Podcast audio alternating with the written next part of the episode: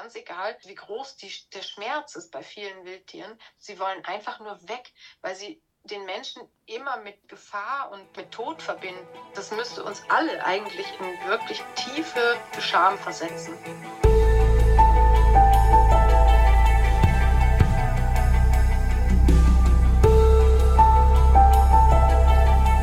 Veganinchens Stimme.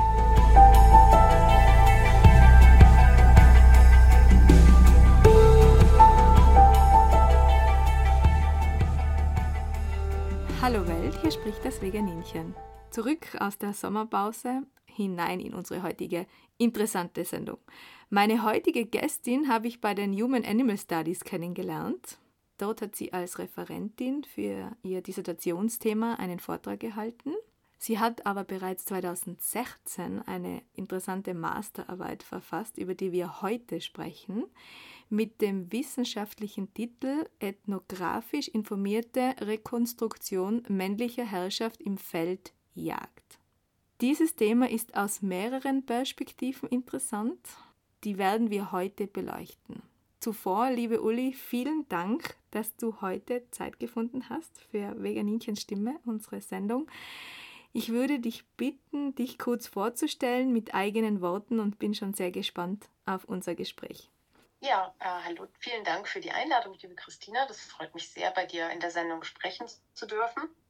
Hm, ich äh, studiere auf dem zweiten Bildungsweg, jetzt noch immer an der Universität Innsbruck, äh, an der Fakultät für Erziehungswissenschaften und habe, wie gesagt, äh, Ende 2016 meine Masterarbeit abgeschlossen mit dem ähm, allgemeinen Thema Frauen in der Jagd, also in einem männlich dominierten Feld äh, und schreibe seit oder ja arbeite seit ähm, 2017 bzw. 2018 an äh, meinem Dissertationsprojekt zur Darstellung von äh, Tieren in Schulbüchern. Ähm, ich bin studentisches Mitglied in Human Animal Studies in Innsbruck ähm, und äh, gebe jetzt habe auch eine kleine Lehrveranstaltung seit äh, letztem Wintersemester. Äh, da geht es um Bildung für nachhaltige Entwicklung, äh, wo wir auch ähm, auf Spurensuche gehen nach äh, Anthropozentrik und Speziesismus in Texten, ähm, wie zum Beispiel Werbeanzeigen oder äh, auch Filmen, also allen möglichen sprachlichen, sprachlichen Texten. Ja, ich betreue auch noch einen Lehrgang an der VHS als Minijob ähm, und habe auch vor, irgendwann einmal eine Trauergruppe einzurichten für Menschen, die um Tiere trauern. Ja, oh, so viel zu mir. Das ist ja toll, das habe ich nicht gewusst. Das, das ist total toll. Da müssen wir dann später nochmal genauer drüber sprechen.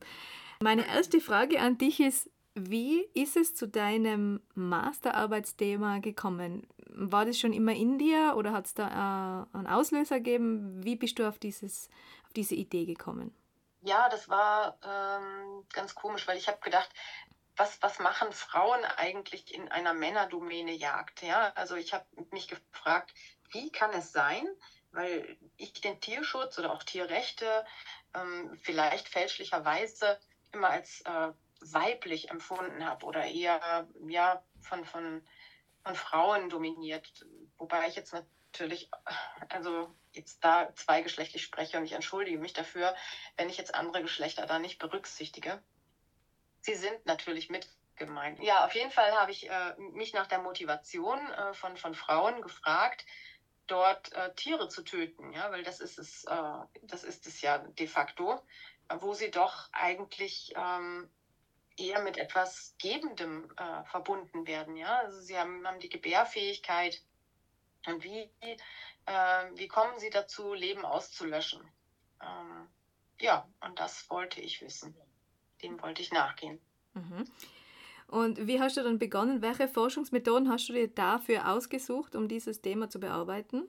Ich habe zunächst einmal gedacht, dass, äh, ja, wie, wie es viele so machen, ähm, dass ich mich mit weiblichen und männlichen Jagenden, also ich wollte das kontrastieren, diese, die Ansichten und Motivationen äh, dieser Menschen ähm, jagen zu gehen. und habe mich dann entschlossen, äh, sozusagen selbst in dieses Feld einzutauchen und habe die Jungjägerinnen-Ausbildung äh, absolviert ähm, und habe da den, den Abschluss im Mai 2014 gemacht. Das war dann, ähm, also die Ausbildung fand in, in Vorarlberg statt. Ich darf gleich dazu sagen, also das, ähm, ich musste keine Tiere töten und musste auch nicht dabei sein, äh, wenn Tiere getötet wurden. Das heißt also, ich habe mich hier für eine teilnehmende Beobachtung entschieden äh, und habe dann mit männlichen und weiblichen Jagenden Interviews geführt. Also eben über ihren, über ihren Zugang. Äh, zudem habe ich auch noch eine Diskursanalyse von Marti Kiel ähm, konsultiert. Also die, die hat untersucht, die, die Sprechweisen, ja, also typische Sprechweisen, äh, was, was Jagende was Jagende von sich selbst denken oder was, wie sie die Jagd sehen. Das habe ich noch mit einbezogen in die Untersuchung. Mhm. Ähm, da gibt es ja diesen Soziologen, ich hoffe, ich spreche den richtig aus, Bourdieu, der sagt, Jagd als, äh, Jagd als Teilbereich der Gesellschaft, in dem eigene Wertvorstellungen und Regeln und vor allem Sprache herrscht. Hast du das also erlebt, dass da eine eigene Sprache herrscht? Ja, genau. Also der ähm, Pierre Bourdieu hat äh, die ganze Gesellschaft so in ein Feld eingeteilt, ja, also dass das sich verschiedenartig strukturiert und dass das eben dann dieses große Gesamtfeld unterteilt sich wieder in Teilfelder und die Jagd ist so ein Feld davon. Also in, eben in diesem Feld herrschen seiner Meinung nach äh, eigene, eigene Spielregeln, nennt er das, also eigene Ordnungen, die ähm, die das Wahrnehmen, das Denken und auch das Sprechen beherrschen sozusagen. Also ähm, wie zum Beispiel auch in der Wissenschaft, ähm, da gibt es bestimmte, ja, eine bestimmte Form zu sprechen. Und daran erkennen sozusagen Zugehörige auch, wer dazugehört äh, und wer eben nicht. Ja, also wenn, ähm, wenn jetzt jemand in einer gehobenen Sprache spricht in der Wissenschaft, dann äh, oder sich eben eloquent ausdrückt, dann ist das, äh, wird das unter Gleichdenkenden sozusagen schnell einmal ja gemerkt oder ich weiß nicht, wie ich das so sagen soll. Das ist auch in der Jagd so, ja. Also die Jagd hat, wie gesagt, eine eigene Sprache, dass sie ähm, statt Blut zum Beispiel sagt sie Schweiß oder ähm, anschießen ähm, bedeutet anschweißen.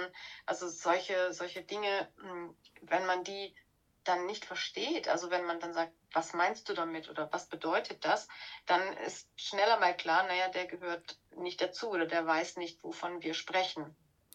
Wenn ähm, Sie die Opfer auf, äh, auf eine Linie legen, da haben Sie auch eine, ein, ein Wort dafür. Ja, die Strecke legen. Ja, ja. genau, ganz furchtbar. Also, ja, furchtbar. Mhm.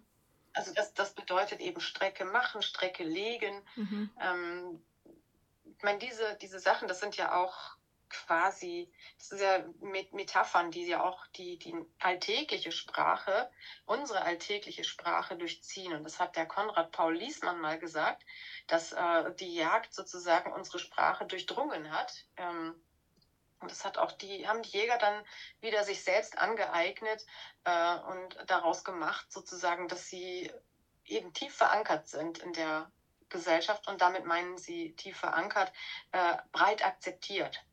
Mhm. Also die haben das quasi ähm, umgedeutet. Ja? Der mhm. Liesmann hat damit wahrscheinlich was ganz anderes gemeint, aber sie haben das so umgedeutet, dass sie quasi breit akzeptiert sind. Ja. Mhm. Und tatsächlich ist es auch so, dass in Österreich, ähm, also prozentual gesehen, sehr viele Leute auf die Jagd gehen, also im Verhältnis zu Deutschland äh, zum Beispiel.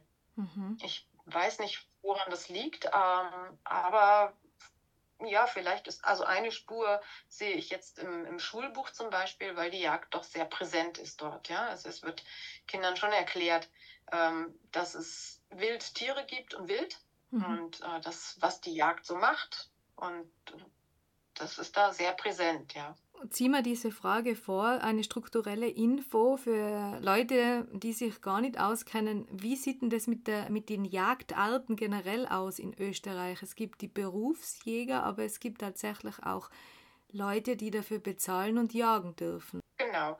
Also ähm, die Jagd ist in Österreich an Grund und Boden gebunden. Das bedeutet, dass ähm, jeder, jeder Grund, jede Grundfläche muss bejagt werden. Ja, außer, außer befriedete ähm, Grundflächen wie jetzt zum Beispiel Städte oder Friedhöfe. Aber ansonsten, wenn ich jetzt ein Waldgrundstück hätte oder irgendwo ein, ein Stück Land, ähm, das eine bestimmte Größe aufweist, ähm, das sind, ich glaube, 118 Hektar oder 120 Hektar oder so, dann kann ich das oder muss ich das als Eigenjagd bewirtschaften. Ne? Und ähm, wenn ich das selber nicht machen möchte, dann muss ich es verpachten. So, äh, das heißt, ich bekomme dann eine Pacht. Das heißt, irgendjemand, der eine Jagdkarte hat, äh, kann dann dieses Gebiet pachten und ähm, dort die Tiere erschießen, erlegen, die ähm, von zuvor von der von der Bezirkshauptmannschaft für dieses Gebiet ähm, festgelegt werden. Also es gibt äh, in den Bezirkshauptmannschaften gibt es so ähm, Abschussbesprechungen, ähm, wo entschieden wird, wie viele Tiere äh, erschossen werden äh, sollen, wie viele weibliche Tiere, wie, viel, wie alt die sind, wie viele männliche Tiere, und welche das, Tierart. Ähm. Und die das bestimmen, die haben eigentlich gar keinen Kontakt zu diesen Tieren, oder? Die bestimmen das rein nach Erfahrungswerten, Zahlen, Fakten. Ja, das wird ausgerechnet, genau. Also es wird ausgerechnet, da sitzt natürlich dann auch äh, die, die Forstwirtschaft sitzt da drin, die ähm, Wildbach- und Lawinenverbauung, dann ähm, je nach Tierart ist auch jemand von der, von der Landesregierung dann dabei, also bei, bei Rotwild zum Beispiel.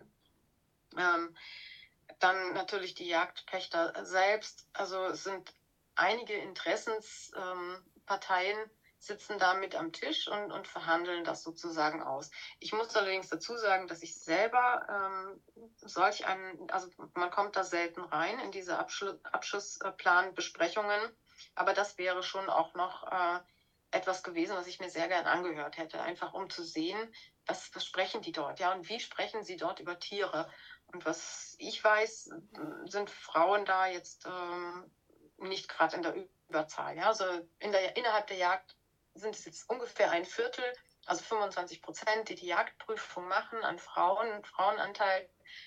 Frauen, die nachher aktiv auch auf die Jagd gehen, da bleiben dann so 10, 12 Prozent noch übrig. Aber so wie in Afrika, dass jemand tatsächlich dafür bezahlt, einen Löwen erschießen zu dürfen, das gibt es nicht bei uns, oder? Doch, natürlich gibt es das auch. Also das, äh, das ist schon so, dass der Jagd, äh, der, also der Pachtnehmer muss ja nicht, wenn jetzt, also jetzt, ich sage eine Hausnummer, wenn jetzt in seinem ähm, Jagdgebiet 20 Rehe sind und äh, fünf, ja, sie reden auch so fünf Stück äh, Rotwild oder Gams oder so, dann kann er natürlich auch andere Menschen einladen und sagen, ähm, du kannst zu mir ins Jagdgebiet kommen und einen, einen Hirsch schießen. Ja, also das ist äh, schon Usus, ja, das so zu machen. Das darf jeder machen. Verlosen. Also der muss nicht eine Jagdprüfung haben, der Mensch, der da schießt. Doch, natürlich. Das hm. muss er schon haben. Also das muss der, ähm, dafür gibt es Jagdaufsichts-, ähm, also Jagd, Jagdschutzorgane. Und ähm, er muss natürlich eine Jagdkarte vorweisen können. Aber grundsätzlich äh, liegt das im Ermessen des Jagdpächters. Wobei ich jetzt da niemandem unterstellen möchte, dass, äh, dass da jemand einen kommen lässt. Denn sie wollen wissentlich keine Tiere quälen. Ja? Also ich habe jetzt solche Menschen jedenfalls nicht kennengelernt, wobei ich auch nicht glaube, dass jemand sagen würde ähm, zu mir als Interviewerin, ja, ich, äh, ich finde das toll, äh, Tiere zu quälen. Ja, das, das, das, so ist auch die, so, so, so verstehen sich die JägerInnen auch selber nicht, die meisten. Ne? Und die, die wirklich per Gaudium Tiere töten, die, ich glaube nicht, dass ich die als Interviewpartner gekriegt hätte. Aber letztlich ist es so, ähm, viele verstehen das als eine äh, legale Form der Naturnutzung. Ja, es ist also wenigen, ähm, nur wenigen Menschen in der Gesellschaft ja erlaubt, Tiere zu töten, also sprich äh, TierärztInnen, äh, MetzgerInnen und eben JägerInnen. Und diese äh, Menschengruppen oder diese Gruppierungen dürfen Tiere äh, töten und das tun sie auch. Ja? Also sie haben ja sozusagen eine rechtliche Grundlage dafür. Und es ist auch sehr schwer, äh, an dieser rechtlichen Grundlage zu sägen. Ich kenne aber ein paar mehr Menschen, die Tiere töten, die für ihren Nahrungsverzehr äh, Tiere halten und diese dann töten. Ist es erlaubt? also es ist im Tierschutzgesetz vorgeschrieben, dass Tiere fachgerecht getötet werden müssen. Also wenn du jetzt äh, Hühner hältst und, und den Hühnern den Kopf abhackst, dann ähm, ist, das, ist das illegal, ja. Also das dürftest du nicht. Mhm. Ich meine, es sei denn, es ist eine Nottötung, ja, also dass, dass, du, das Tier vor weiteren Qualen, äh, ähm, dass du es erlösen äh, musst oder, oder ich weiß nicht was, aber grundsätzlich ist das nicht, nicht erlaubt, nein. Also du müsstest nachweisen, dass du eine, dass du das kannst, ja. Mhm, da braucht man Ausbildung, oder? Du müsstest halt eine, eine Ausbildung zum, zur Metzgerin machen ja. oder ich weiß nicht was. Aber das ist natürlich etwas, wo kein Kläger, da kein Richter, genau. ja. Also wenn jetzt, du müsstest das dokumentieren, wenn es jetzt solche Fälle gäbe, ja, dann mhm. müsstest du das dokumentieren. Mhm. Sprich, du musst daneben stehen mit einer Filmkamera, äh, und dann nachweisen, dass diese Person das Tier getötet hat, obwohl diese Person keine, ähm, ja, keine fachliche Kompetenz dazu hatte. Mhm. Dann kannst du sowas anzeigen, ja. Mm, ja, das halte ich nicht aus, aber es ist trotzdem hier, und ich denke nicht nur hier, sondern in Tirol, in vielen Orten gang und gäbe. Und die haben sicher nicht alle eine Metzgerausbildung. Und das, die Tötungsmethoden ja, ist ein Stein am Kopf und solche Dinge. Kaninchen. Ja, das, wie gesagt, ja. das muss filmen, ja. weil das ist, das ist ja quasi Vorsatz, oder? Und das, das äh, ist auf jeden Fall mhm. anzuzeigen dann. Mhm. Ja?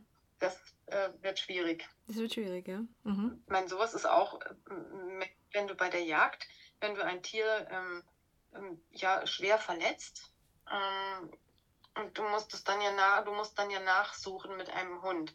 Also da gibt es, es gibt so ein paar Sachen, wo, ich, wo mir wirklich immer eine, eine Verbindung fehlt. Wenn du selber als ähm, tierethisch motivierter Forscher oder Forscherin äh, an das Ganze herangehst und, und das dann immer auszuschalten, also diese, diese Verbindung, die habe ich bis heute nicht, nicht geschafft. Ja? Also wie zum Beispiel, dass dann mit dem Hund nachgesucht wird und der Hund dann ähm, vor dem Tier steht. Sie sagen dann ja auch nicht angeschossen, sondern krank geschossen.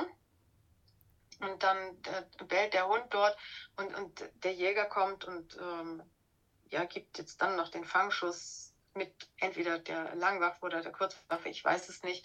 Da war ich natürlich auch nie dabei. Aber das sind dann auch so, so Dinge, du stehst dann da Aug in Aug quasi mit dem Tier.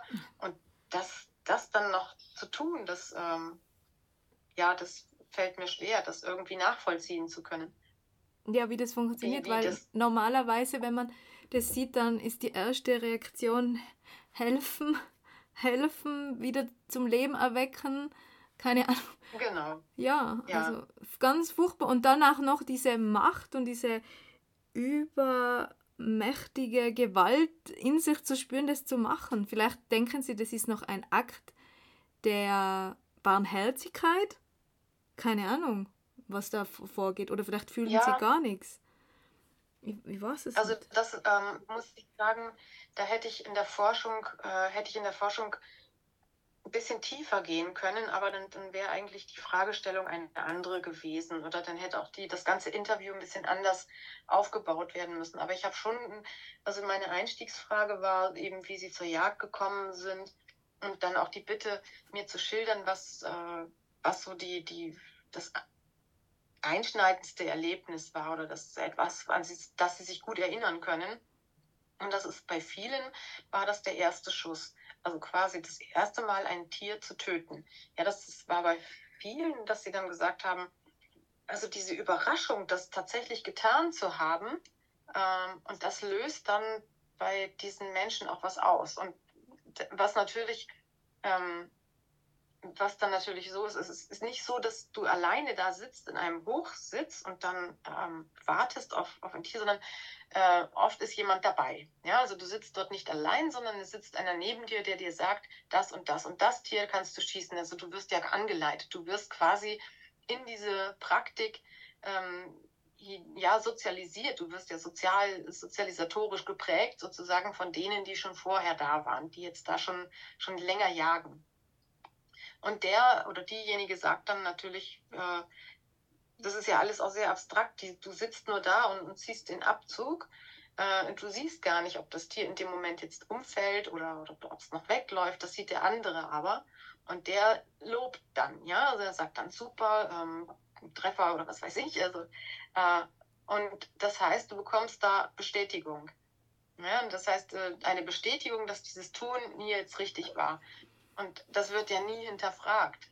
Also ähm, in der Form, wie wir das hinterfragen, aus, aus der Tierschutz- und Tierrechtsszene, wird das in der Jagd niemals hinterfragt werden. Ja? Es sei denn, es sei denn, da passiert irgendwas ganz Außergewöhnliches, aber ich glaube, das sind ganz, ganz seltene Fälle. Ich meine, es gibt schon äh, immer mal wieder Jäger, die ähm,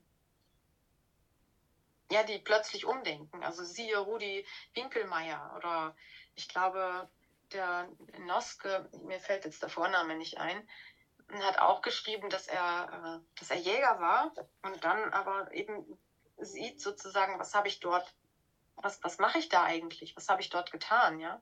Mhm. Und ich weiß nicht, also das, das ist auch eine Frage, die mich noch umtreibt, wie auch TierrechtlerInnen zu dem gekommen sind, was sie jetzt tun, ja, was sie so umtreibt, ob es da ein, ähm, ja, ein, ein, ein Impulserlebnis gab oder halt irgendetwas, was das initiiert hat. Ja, also bei mir war das so. Mhm. Ähm, und ich kann mir vorstellen, dass es vielleicht bei anderen auch so ist.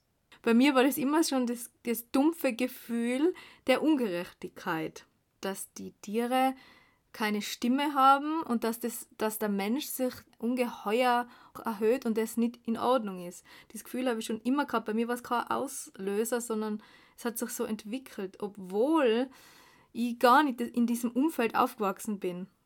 Also das ist wirklich mhm. interessant. Das wäre als Forschungsthema super interessant, ja. Mhm. Deswegen auch diese Sache ja, mit den Kaninchen, weil die ja, die haben überhaupt keine Stimme. Also die werden für Fleisch, Pelz, Haustier, Jagd, alles missbraucht und die haben überhaupt keine Stimme. Reine Fluchttiere, das, das sind so mein, mein Eingang war das in die Tierrechtsszene. Die Kaninchen. Bei uns werden sie in so vielen Ebenen missbraucht. Sie werden in, in Käfige gesperrt für zur Kinderbelustigung, sie werden für das Fell benutzt, sie werden für Kosmetika gebraucht, sie werden da überall gehalten, nur damit man sie bei irgendwelchen Zuchtausstellungen herzeigen kann. Und dafür müssen sie ihr Leben in kleine äh, Boxen fristen. Furchtbar. Furchtbar. Ja, das ist furchtbar. Ja. Ja. Ähm, zurück zum Thema. Ich wollte noch sagen, dass ich manchmal auch ähm, Dokus schaue über wahre Verbrechen. Und Mörder sagen oft, Mörder ist jetzt ein, ein, ein, wildes Wort in dem Zusammenhang oder auch nicht, aber die sagen oft, nach dem ersten Opfer, also das erste Mal jemanden umbringen, war richtig schwierig und dann haben sie bemerkt, das kennen sie, das funktioniert und dann war es nicht mehr schwierig. Und das habe ich mir jetzt erinnert, wo du das gesagt hast, dass das erste Tierschießen ein einschneidender Moment ist. Man hört ja oft, dass ähm, Jäger sagen, für sie ist das das Schönste und das Entspannendste, wenn sie in die Natur gehen und diese Tiere beobachten in völliger Ruhe, wie diese Tiere da fressen oder weiden oder was sie sagen, keine Ahnung. Dann sie es aber trotzdem schaffen, diese Idylle ähm, mit einem Schuss zu beenden und, und das Leben, Anführungszeichen, zu entnehmen.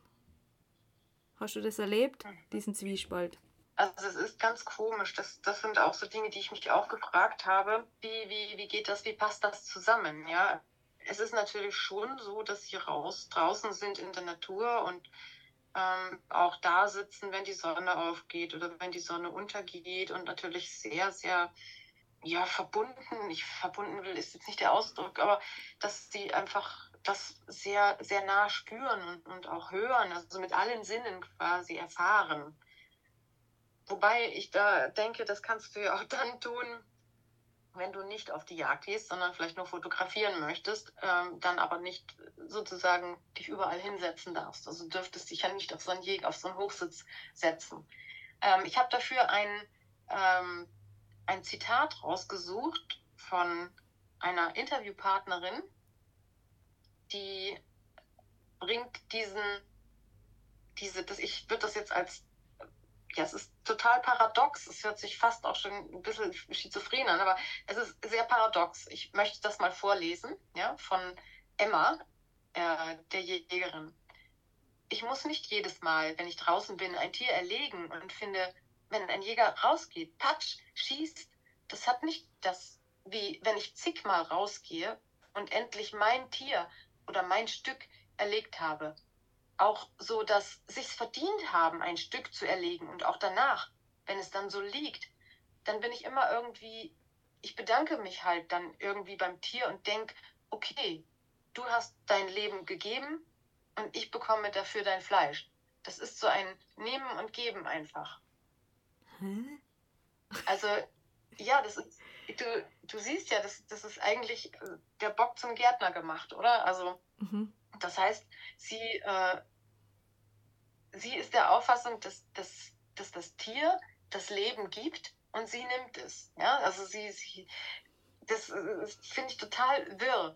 Also, und ich glaube, dass sich viele darin auch, auch verhängen, dass diese, die, die, die ganzen Argumentationen, also alles, was man so an Argumentationen um sich herum aufbaut, ja, wie jetzt zum Beispiel auch ein, ein anderer Jäger sagt, dass Jagd Nachhaltigkeit sei, ja. Also es ist doch nichts unnachhaltiger als, als Leben zu nehmen, ja. Also das ist doch, ist doch völlig abstrus. Also mir kommt es dann teilweise wirklich abstrus vor, wenn man es wenn dann auch mal auseinander nimmt. Aber die äh, Jäger, die Jagenden, die, die sind von dem vollkommen überzeugt und haben das völlig internalisiert. Und am Ende ist einfach, wenn man jetzt mal bei dem Wording von unserem Bundeskanzler bleiben möchte, am Ende des Tages ist es dann ja aber so, dass das Töten bleibt. Ja? Also es geht ums Töten. Also wenn du jetzt wirklich von, von oben den, im, Trichter, es kommt alles hinein, wie zum Beispiel altruistische Motive oder ein ökologisches Bedürfnis, dass jemand für ein sogenanntes ökologisches Gleichgewicht sorgen will oder eine genetische Auslese machen möchte, populationsdichte Tiere, die sonst verhungern würden hm, oder spirituelle Bedürfnisse, bla bla bla, Identifikation mit dem Wild. Also sehr viele Sachen oder ich meine, es gibt schon auch solche, die dann sagen, sie suchen Anspannung, Entspannung und haben einfach eine Freude an der Tätigkeit, Jagd, ja. Ähm, oder sich auch mit dem Tier messen. Mhm, sehr also fair. All das kann man natürlich, all das kann man in diesen Topf werfen, trotzdem bleibt am Flaschenhals bleibt äh, Tiere töten. Ja? Und das möchte jemand dann auch machen. Hm. Natürlich möchte er auch draußen in der Natur sein und jemand möchte auch unter Gleichgesinnten sein. Das wollen wir alle, also ich auch, äh, du auch, ja. Ich möchte mich nicht ständig mit Jägern unterhalten müssen. Ich möchte mich lieber mit Menschen unterhalten, die äh, eine andere Sichtweise auf äh, nichtmenschliche Tiere haben, ja. Also so und genauso ist es bei denen auch, ja. Also sie sind untereinander, sie fühlen sich angenommen, anerkannt. Sie fühlen, sie, sie, sie können auch mit Leistung prahlen oder und natürlich auch der, das Motiv der Macht. Aber eben davon spricht kaum jemand. Mhm. Also das, das muss dann wirklich jemand sein, der dich gut kennt oder der, zu dem du ein Vertrauensverhältnis aufgebaut hast, dass der, äh, der, dass der dir sowas erzählt. Und äh, mit dem Tier messen, das ist ja lächerlich, oder? Wenn man eine Waffe hat und im Hinterhalt sitzt. Wie will man sich mit dem ich möchte mal einen Jäger sehen, der zum Bär geht und mit dem Bär ringt. Das wäre sich mit dem Tier messen. Das ist ja alles sehr abstrakt. Ja. ja. Also wenn ich da in dem Hof sitze, sitze mein, äh, eine Treibjagd ist natürlich schon nicht mehr so abstrakt. Und da haben dann auch die Menschen ihr, kriegen ihr Jagdfieber. Aber diese habe ich auch nicht getroffen. Also ja, es haben schon einige äh, was erzählt auch äh, darüber und ähm, wie, sie das, wie sie das empfinden. Und das, sie waren dann schon recht nah auch an dieser Äußerung äh, zu sagen, ähm, ja, wir würden jetzt, wir würden sagen, jemand ist schussgeil. Ja? Also, dass sie so, so richtig heiß waren aufs Schießen. Und ich weiß nicht, das ist halt auch eine psychologische Frage. Äh, ich weiß nicht, was in diesen Menschen dann vor sich geht. Das, das müsste man mit ganz anderen Methoden herausfinden, ja, es ist einfach, für, es, ist, es hat vielleicht was mit dem Belohnungszentrum zu tun. Ja, sie, sie empfinden einfach Freude und sie empfinden ähm, das so, dass, dass Tiere eben etwas komplett anderes sind als Menschen. Also sie sehen dieses Leben als weniger vermutlich, ich vermute das, ich weiß es nicht, aber äh, dass, dass die Tiere dazu da sind, ja, dass sie dem Menschen dienen sollen, dass sie Ressourcen für uns sind. Weil das jetzt zum Beispiel auch in der Forschung, die ich im, im, über die Darstellung von Tieren in Schulbüchern mache, da findet sich genau derselbe utilitaristisch-anthropozentrische ähm, Ansatz, ja, also Tiere so darzustellen, als seien sie nur dem Menschen zunutze. Wie kann man sie zur Soße gereichen? Was kann man mit ihnen machen? Das ist das, was Kinder lernen sollen, aber nicht Mitgefühl und Empathie oder dass dieses Leben, dass Tiere auch Subjekte eines eigenen Lebens sind. Das sollen sie nicht lernen. Und ich glaube, das sind einfach, das ist diese, diese tiefe innere Überzeugung, die Bourdieu zum Beispiel Doxa genannt hat. Das, davon sind die Jäger überzeugt, dass das in Ordnung ist und Tiere nachwachsende Ressourcen. Und das rechtfertigt ihr Tun. Für sich selbst. Schlimm genug, ja. Ja, und ich habe muss jetzt wieder was anmerken. Äh, bei einer anderen Dokumentation, die ich geschaut habe, da hat ein, einer von diesen Mördern hat ähm, Pärchen zu sich gelockt und hat immer den Mann erschossen und hat die Frau dann in einen Container gesperrt, äh, an einem Hundehalsband, also nicht nur eine, sondern mehrere hintereinander, an einen Hundehalsband angekettet, hat sie auf ein Katzenbett gesetzt und hat sie dann einmal am Tag gefüttert und einmal am Tag hat sie aufs Klo gehen dürfen und dann hat er sie gestreichelt. Und dann hat er bei der Vernehmung immer gesagt, ja, aber sie wollte das doch so. Ich habe doch das Beste für sie getan. Sie wollte gefüttert werden, sie wollte angekleidet werden. Und ich habe alles getan, damit es ihr gut geht. Und er war da zu 100% überzeugt davon, dass, dass er da äh, das Richtige gemacht hat. Und so, und da habe ich die ganze Zeit gedacht, ähm, so funktioniert es, indem man sein Gegenüber, in dem Fall was ein Mensch, so abwertet, dass man äh, sagt, die sind ja sowieso nur für mich da und ich habe eh alles getan, dass es dem gut geht. Und dafür kann ich es anketten, wenn solange ich es fütter und mir denke, dir geht es eh gut, weil ich dir das gebe, ist es okay. Und wenn ich die am Schluss umbringe, ist es auch ein Akt meiner Güte. Weil er hat dann auch ein paar umgebracht und hat da gesagt, ja, sie wollte, sie hat darum gebettelt, so quasi, ja.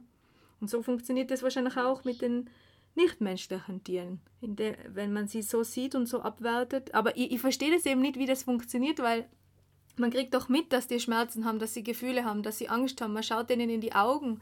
Man ist doch empathisch. Ich verstehe nicht, wie man, wie man, wie man das durchziehen kann.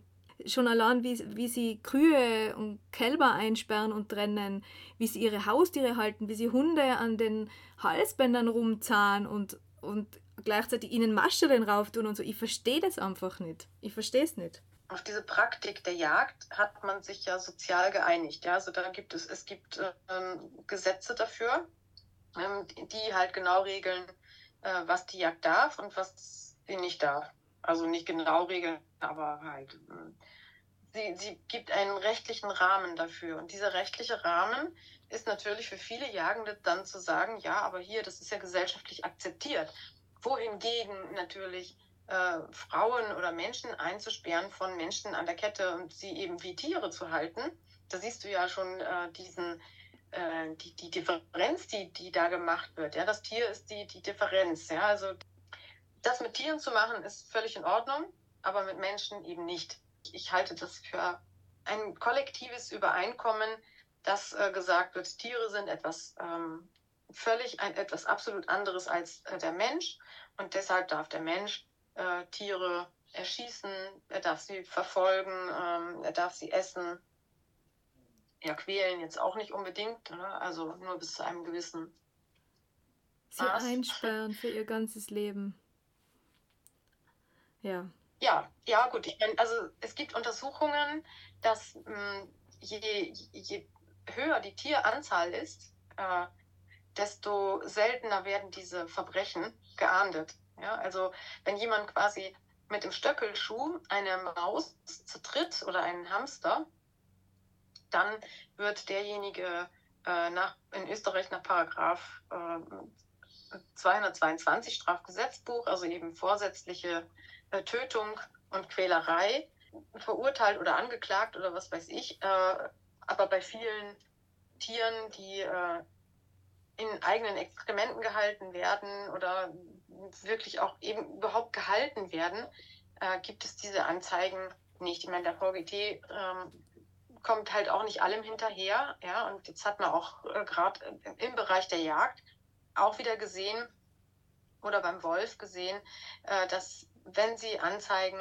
dann auch teilweise die Gerichte einen Schritt zurück machen und da versuchen alle, ja, ja wie soll ich sagen, alle Möglichkeiten ähm, auszuschöpfen, äh, vielleicht keine Entscheidung treffen zu müssen. Mhm. Ja, also ich, ich, halte die Gerichte grundsätzlich natürlich für, für absolut sauber und auch integer, aber ja, ich, ich glaube eben auch aufgrund der Forschung, dass die Jagd oder die Jägerschaft, sagen wir es mal so, als, äh, als Kollektiv mit allen Strukturen, die sie so haben, in die Gesellschaft hinein, dass, dass man die kennen muss und dass man die auch nicht unterschätzen darf. Kommen wir jetzt zu dem Thema das Weibliche an der Waffe.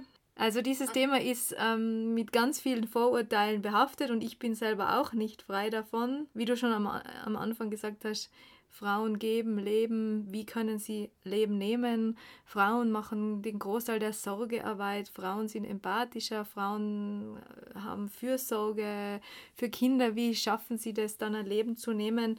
Hast du diese Vorurteile auch bei deiner Arbeit, bist du denen auch begegnet? Ich habe mich einmal A gefragt, wie sind Frauen, kommen Frauen überhaupt dazu? Mhm. Zur Jagd. Ja? Und ähm, der Großteil der jagenden Frauen ähm, sind durch persönliche nahe Verhältnisse in der Jagd entweder schon verhaftet, dadurch, dass es vielleicht der Vater auf die Jagd ging und sie vielleicht ein besonders gutes Verhältnis zum Vater hatten oder der Großvater, der Bruder oder vielleicht eh die ganze Familie, ähm, sie sehr jagdlich orientiert ist. Und äh, ja, ich meine, die Frauen, also das, was, was machen Frauen denn dann da? Natürlich ist es einerseits so, dass sie dafür auch Anerkennung bekommen, wenn sie jetzt zum Beispiel etwas gut geschossen haben, so dass das Tier gleich tot war, super Treffer und so weiter. Ähm, das heißt, sie bekommen Anerkennung dafür. Bei manchen ist es tatsächlich aber auch so, äh, um überhaupt mal Zeit mit ihrem Mann zu verbringen, weil der, wenn er ähm, da ist, jede freie Minute auf der Jagd verbringt. Ja, das ist also schon mehr als ein Hobby. Also es gibt drei große Grundmotive, die uns anleiten. Habe ich ja auch schon gesagt vorhin. Leistung, Anerkennung und eben Macht. Ganz banal, also das ist teilweise auch spekulativ vielleicht, aber wenn man das jetzt nur auf das herunterbricht, das, das vermischt sich ja alles miteinander. Und wenn es Frauen jetzt zum Beispiel mehr um Anerkennung geht, also dadurch, dass, dass, dass du gesehen wirst als Person, dass du ähm, dich, ja, dass du deine, deine Identität, deine Persönlichkeit spürst, dann kann ich mir vorstellen, dass dort vielleicht mehr die, dieses Motiv von Anerkennung äh, im Vordergrund steht. Wohingegen bei, bei anderen Frauen sicher auch äh, Leistung zu zeigen, ja, so hier, ich bin besser als, als der Mann, ich kann das besser. Also ich hatte tatsächlich eine Interviewpartnerin, die dann gesagt hat, ja, also ähm, ich wollte schon immer das tun, was Männer machen. Und darin äußert sich, damit darin formuliert sich für mich so, äh, ich will eigentlich ein Mann sein oder, oder ich will, ich will keine Frau sein. Also die Rolle, die man mir zudenkt als Frau, die will ich eigentlich nicht ausfüllen, ja. Also das, was Männer dürfen, scheint eben da ähm, mehr zu sein als das, was Frauen dürfen. Und, und vielleicht können sie in dieser, in dieser Form der Praktik irgendetwas ausleben, was es sonst, was sie sonst nicht bekommen oder sonst nirgendwo finden. Mhm. Aber hast du das auch erlebt, dass sie auch äh, dieselben Aufgaben übernehmen haben dürfen wie die Männer? Die Jäger? Hm, das unterscheidet sich dann schon. Also da, da findet sich dann dieses, was, was Bourdieu als männliche Herrschaft bezeichnet hat, dass ähm, also das sind natürlich ganz subtile Strukturen, ja, und, und äh, Frauen übernehmen das ja auch selbst, weil sie sozusagen dann da etwas machen können, wo, worin sie auch gut sind, ja, wie zum Beispiel äh, kochen, ja, also äh, dann die, die, diese Wildgerichte zuzubereiten oder aus, aus Fellen ähm, und den Häuten irgendwelche äh, Dinge herzustellen, Accessoires und, und, oder irgendwelche Dekorationsartikel. Ähm, das sind dann so Sachen, wo die sehr gern, die auch geschätzt werden von den Männern. Oder äh, wenn, es in, äh, wenn es darum geht, Feiern zu organisieren, sprich Hubertus feiern, ähm, dort Tische mit zu dekorieren oder äh, sehr beliebt sind auch journalistische Tätigkeiten. Ja, also äh, in diese Bereiche, ich will nicht sagen, also gedrängt wäre jetzt über, also wäre etwas zu stark, ja, sondern, sondern aber sie, sie werden schon dort positioniert, ja, oder das sind auch die Räume, die noch offen sind für Frauen, ja, so dass sie selber sagen können, ja, Mensch, das kann doch ich machen hier, quasi jetzt einen Artikel schreiben, oder? Oder dass sie, sie sind auch äh, angekommen, natürlich schon äh, in den, ja, also auf, auf Landesjägermeisterebene, ja, also das Landesjägermeister Stellvertreterin zum Beispiel. Eben, das kommt dann auch darauf an, bist du jemand, der der sich gern in Vereinen engagiert, der gern zu diesen Treffen geht und, und äh, sich dort gern austauscht. Ich wäre es nicht. Mhm. Also ich äh, hätte keine Freude damit, ja. Aber ist, ist es erkennbar, dass die richtig wichtigen Entscheidungen immer noch die Männer treffen oder die richtig großen Bären immer noch die Männer erlegen dürfen? Bären haben wir ja hier nicht. Also die sind auch äh, symbolisch. unter Artenschutz. Gott sei Dank, ja. Das jetzt auch, also jetzt gerade im, im aktuellen Diskurs sind Wolf und Bär natürlich, äh, ich weiß nicht, inwieweit du so Facebook, ähm, dass so diese die Diskussionen, wobei man kann das nicht Diskussionen nennen, das sind Polemiken, mitverfolgst ähm, und dann, wie dort also über diese Tiere verhandelt wird, über diese Spezies, über diese beiden Tierarten, ja, also Wolf und, und Bär. Die, die Frauen machen da schon auch mit, dass sie sagen, ja, weg damit, der hat in unserer Kulturlandschaft und bla bla bla nichts verloren. Mhm. Also das sind ja auch immer dieselben, immer dieselben Argumentationsäußerungen, die da fallen. Früher habe ich das öfter gelesen, die Kommentarspalten, wenn wieder irgendwo ein Wolf durchgezogen ist. Und ich, wenn ich das lies und ja, Männer und Frauen schreiben da, dann gebe ich die Hoffnung auf für die Menschheit. Das ist, was da steht. Das ist schrecklich. Geht's dir nicht aus? Ja, das ist wirklich schrecklich. Ja. Ich, drum lese ich die Kommentare nicht, engagiere mich aber weiter für Wolfsschutz. Ja. Ja, das ist teilweise echt erschreckend. Und ja, ich, ich frage mich wirklich auch immer, wie, wie, wie geht das, ja? Aber das, das ist für mich kein Grund aufzuhören. Also da muss man weitermachen. Mhm. Also große Tiere werden auch von Frauen geschossen, selbstverständlich. Ähm, aber es ist, äh, da ist es dann auch teilweise so, dass sie das als Weihnachtsgeschenk oder als Geburtstagsgeschenk bekommen. Einen, einen sogenannten Erntehirsch, also der ja auch schon durch die durch die, dieses als Kompositum quasi schon determiniert ist, was, was er ist, ja, Ernte, ja, also Ernte impliziert ja dass es sich um etwas äh, handelt, was nachwächst, was auch geerntet werden muss, quasi, ja, also dass das, ähm, weil sonst überreif äh, ist und dann nicht mehr gut. Also das, das impliziert ja einiges, äh, ähm, Tiere so zu benennen. Was ich eben sehr schlimm finde, ist diese Schenkerei oder teilweise auch Verloserei. Ja, und das, das, das will mir auch einfach nicht in den Kopf. Ja, und dann, oder verkaufen kann man es natürlich auch inwieweit jetzt das zum Beispiel auch einer Steuerpflicht unterläge, hm, sei mal in den Raum gestellt. Wahrscheinlich wird das jetzt nicht die Welt ausmachen, aber vielleicht auch doch, ja. Also man weiß es nicht.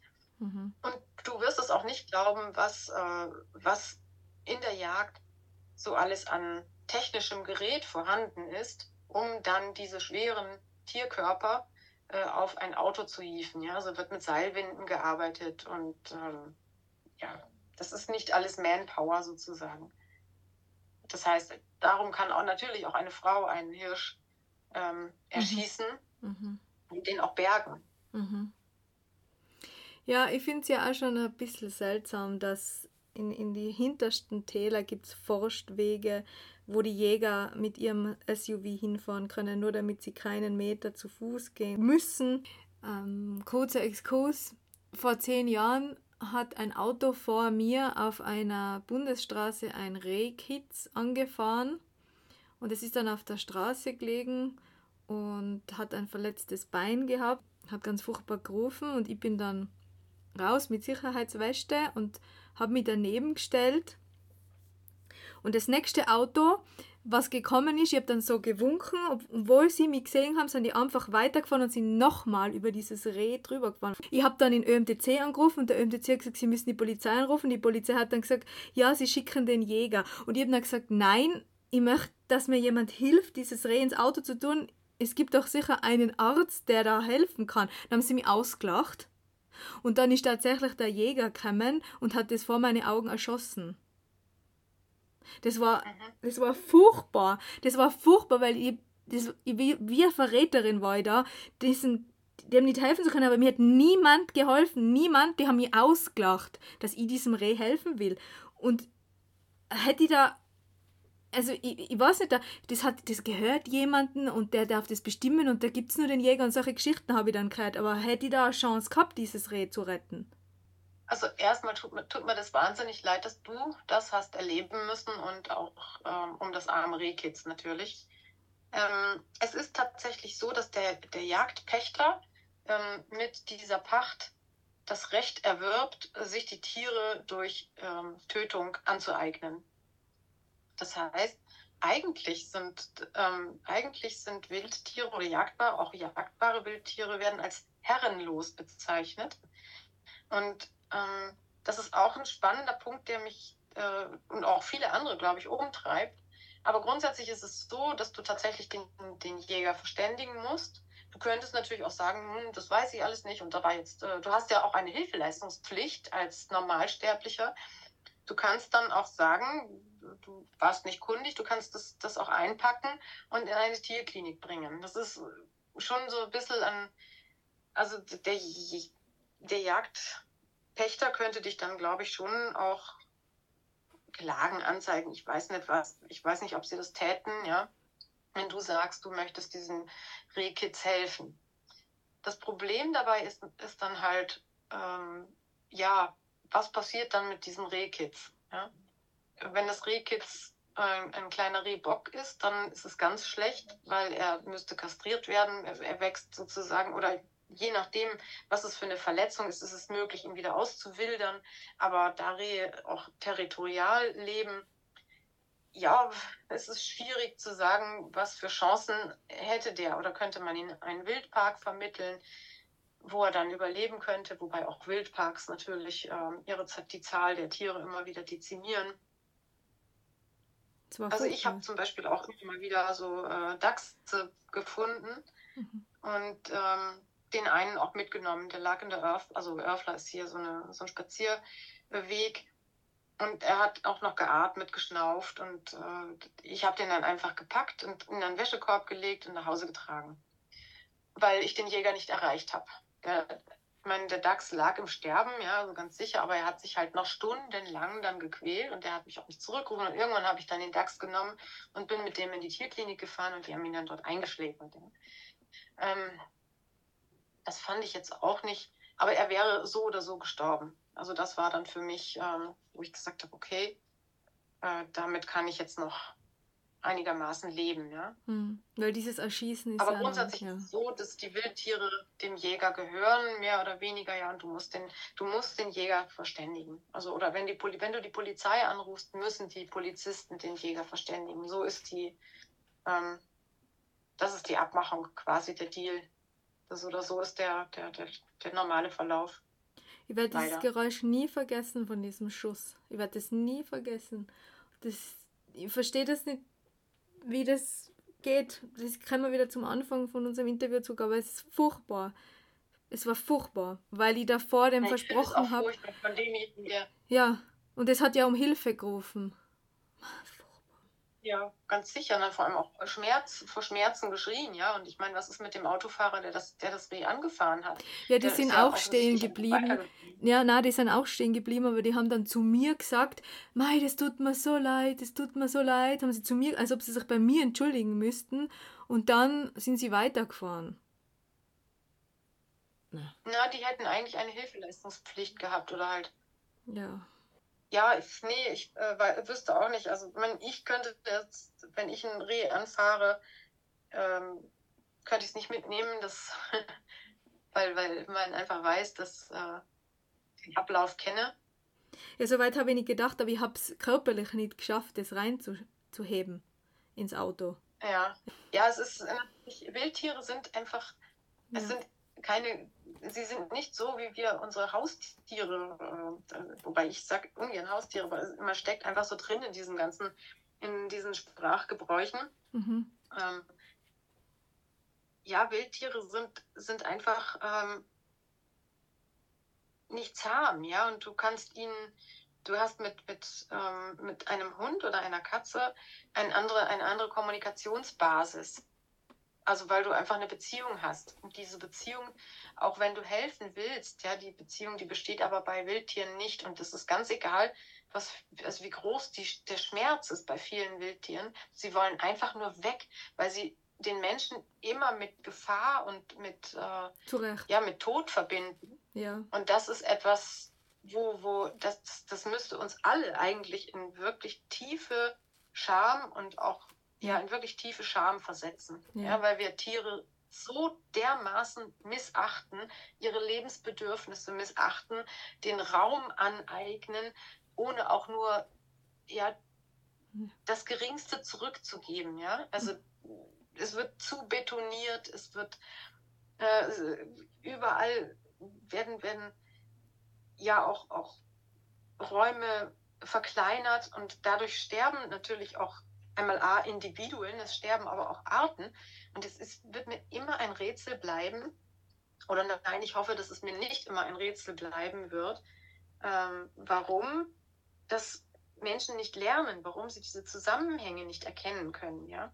Mhm. Und dass wir eben auch mal was zurückgeben müssen jetzt. Das ist, mhm. es reicht, ja. Also ich, mhm. und das ist vielleicht auch so das, was uns antreibt, ja. Also dass, dass wir sagen, wir möchten da was zurückgeben. Mhm. Auch wenn es noch so klein, ein noch so kleiner Tropfen ist. Wie sieht deiner Meinung nach die Zukunft der Jagd aus? Beziehungsweise, was kann man als Tierrechtlerin machen, um einen positiven Impact zu leisten? Oder ist es überhaupt nicht möglich, an diesem großen Konstrukt zu rütteln? Also, was kannst du als Tierrechtlerin tun? Ich würde jetzt einmal anfangen und sagen, ähm, unterschreib das Volksbegehren für ein Bundesjagdgesetz.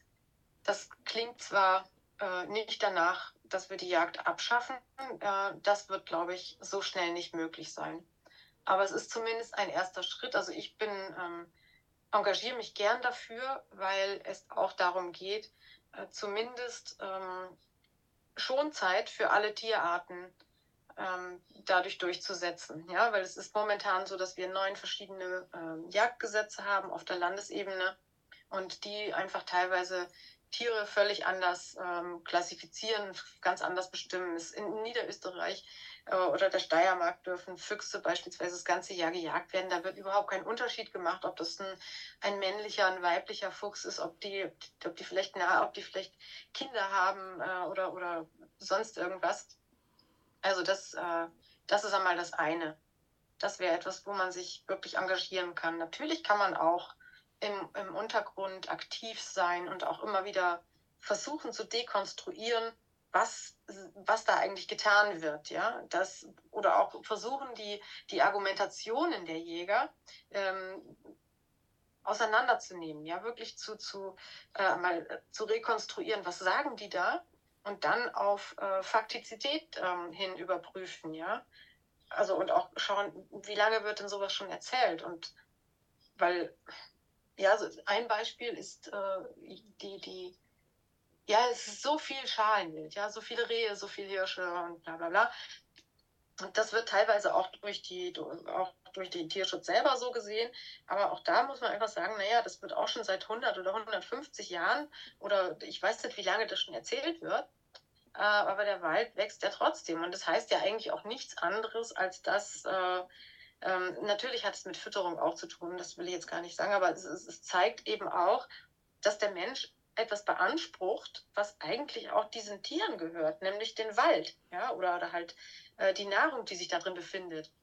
Und da, naja, gut, also das, wie gesagt, einmal das Volksbegehren, das wäre mal ein Anfang.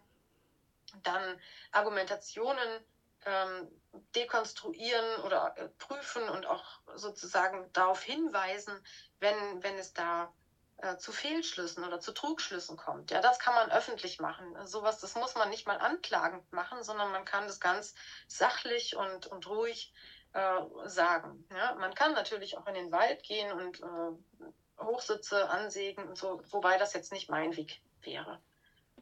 Mhm. Oder Jagd stören. Ähm, aber dafür muss man sich irgendwie vielleicht auch konstitutionell eignen. Ich eigne mich dafür eher nicht. Also ich ähm, suche nicht diese, diese physische Konfrontation mit, mit Jagenden. Was auch gefährlich sein so kann. Ja. ja. Ja, also meine, ich persönlich bin wirklich davon überzeugt, dass, äh, dass es die Jagd in dieser Form, wie wir sie jetzt haben, nicht braucht, äh, weil wir nicht mehr jagen müssen, um, um zu essen. Es müssen auch keine überzähligen Tiere äh, in, und schon gar nicht in dieser Schrebergarten-Mentalität verwaltet werden. Ja, also dass du quasi, ich weiß nicht wie viel, allein in, in Vorarlberg gibt es 500 Jagdgebiete. Kleines Vorarlberg, 500 Jagdgebiete, ja. Und dann, was weiß ich, 2000 Jäger, die sich da tummeln. Und so viele Tiere, die dann erschossen, angeblich erschossen werden müssen.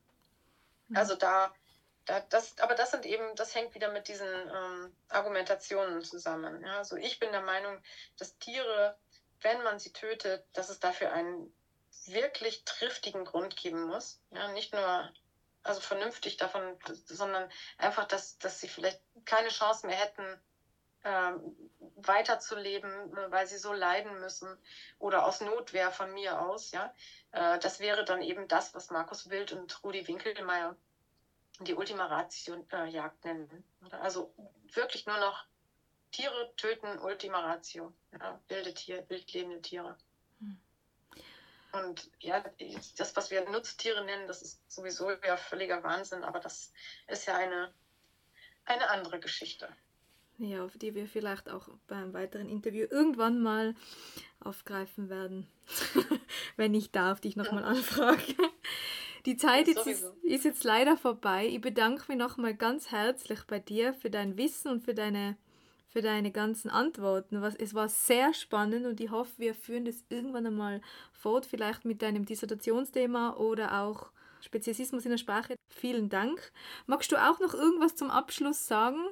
Die Petition werde ich unter die Sendung schreiben, dass sie jeder findet. Also mein, mein persönliches ähm, Abschlusswort wäre einfach, ähm, oder halt auch Bitte an alle dran zu bleiben und sich für andere Tiere einzusetzen. Also immer und immer wieder und ähm, nicht aufzugeben. Einfach auch, weil Tiere, andere Tiere es, ja, man, das ist auch eine Form der Würdigung, ja, eine Form der, der Würdigung, sichtbar zu machen, was, was machen wir da eigentlich? Ja, das, was, äh, was machen wir da? Und immer auch zu hinterfragen, dürfen wir das? Und da, glaube ich, müsste eigentlich jeder dann irgendwann mal ins, ins Denken kommen. Ich meine, wir als TierrechtlerInnen eher nicht, ja, aber naja, also ich würde einfach sagen, dass sich äh, jeder weiterhin, jeder, jede weiterhin einsetzt und äh, um für andere Tiere eine schöne Welt zu, zu schaffen. Vielen Dank. Dem möchte ich gar nichts mehr hinzufügen. Bis zum nächsten Mal, eure Christina.